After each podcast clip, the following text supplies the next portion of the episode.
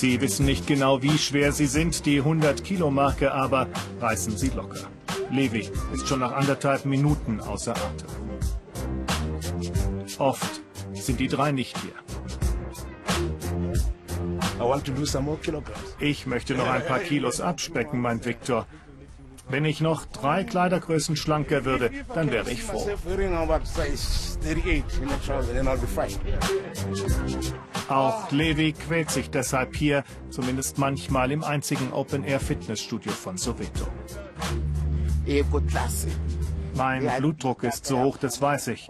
Und mein Herz schlägt wie wild, wenn ich das hier mache. Ich muss weiter trainieren, damit sich meine Werte verbessern. Sie versuchen es, die ganze Familie, aber es fällt schwer und ganz sicher gehört Sport nicht zum Lifestyle in Soweto. Dick sein dagegen schon. Levi fühlt sich mit seinen Pfunden nicht krank, deshalb kontrolliert der Arzt auch nur selten. Außerdem kostet der Doktor Geld. Der obere Blutdruckwert liegt bei 187, dazu Verdacht auf Diabetes. Das ist die Diagnose. Übergewicht in Soweto, eine Volkskrankheit. Die, die teure Autos fahren und einen aufwendigen Lebensstil führen, sind häufig dick, versucht der Arzt das Phänomen zu erklären. Dick sein wird deshalb mit einem solchen Leben in Verbindung gebracht und das wünschen sich viele. Über 60 Prozent der Südafrikaner sind übergewichtig, die Hälfte davon sogar lebensgefährlich fett. Vor allem bei den Schwarzen nimmt die Zahl ständig zu. Das hat sehr viel mit Kulturellem zu tun. Ein großes Herz ist ein glückliches. Dieser Satz ist fest verankert, meint die Psychologin. Medizinisch gesehen ist das Herz natürlich nicht glücklich. Es gibt also eine stark kulturelle Seite. Dazu kommt der Konsum. Jede Gesellschaftsgruppe hat mittlerweile Zugang zu Fastfood. Der Gang zur Fettbraterei ist Alltag in Soweto. Ein bisschen wuchs der Wohlstand für die schwarze Mehrheit in den vergangenen Jahren.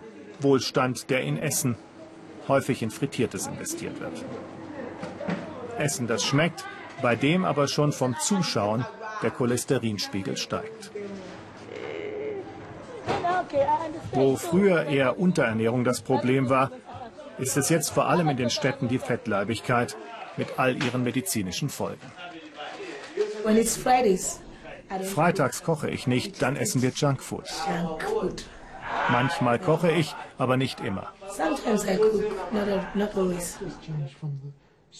Fettleibigkeit ist aber bei weitem nicht nur ein Problem der schwarzen Bevölkerungsteile Südafrikas. Auch die weiße Mittelklasse wird immer dicker, die kann sich aber medizinische Betreuung, Beta-Blocker und Cholesterinsenker leisten. Und auch Therapien gegen Essstörungen, wenn denn der Ignoranz die Einsicht folgt.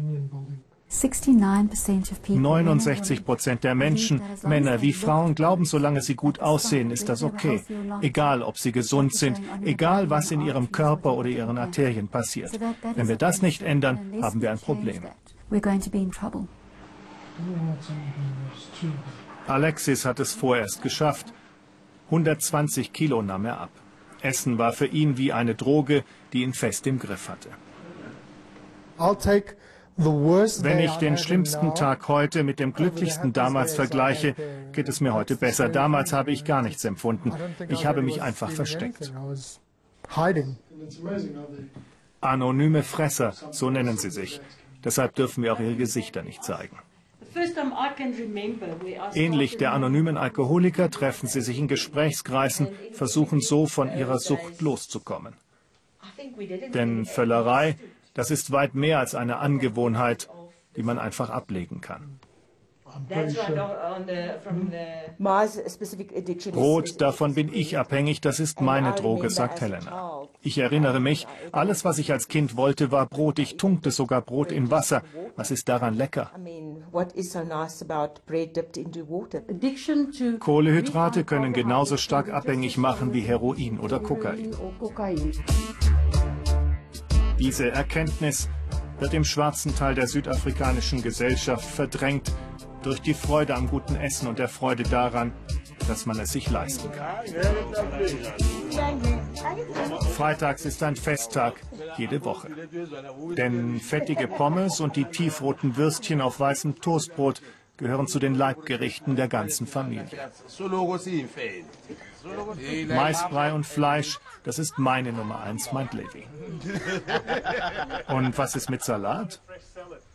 Nein, frischen Salat mag ich nicht. Das bedeutet, er ist keine Ziege. Ich mag Frisches, also bin ich eine Ziege für ihn. Dünne Männer mag ich nicht, sagt Muriel. Ich mag fleischige Männer. Wenn die mich in den Arm nehmen, oh mein Gott, dann bin ich hin und weg.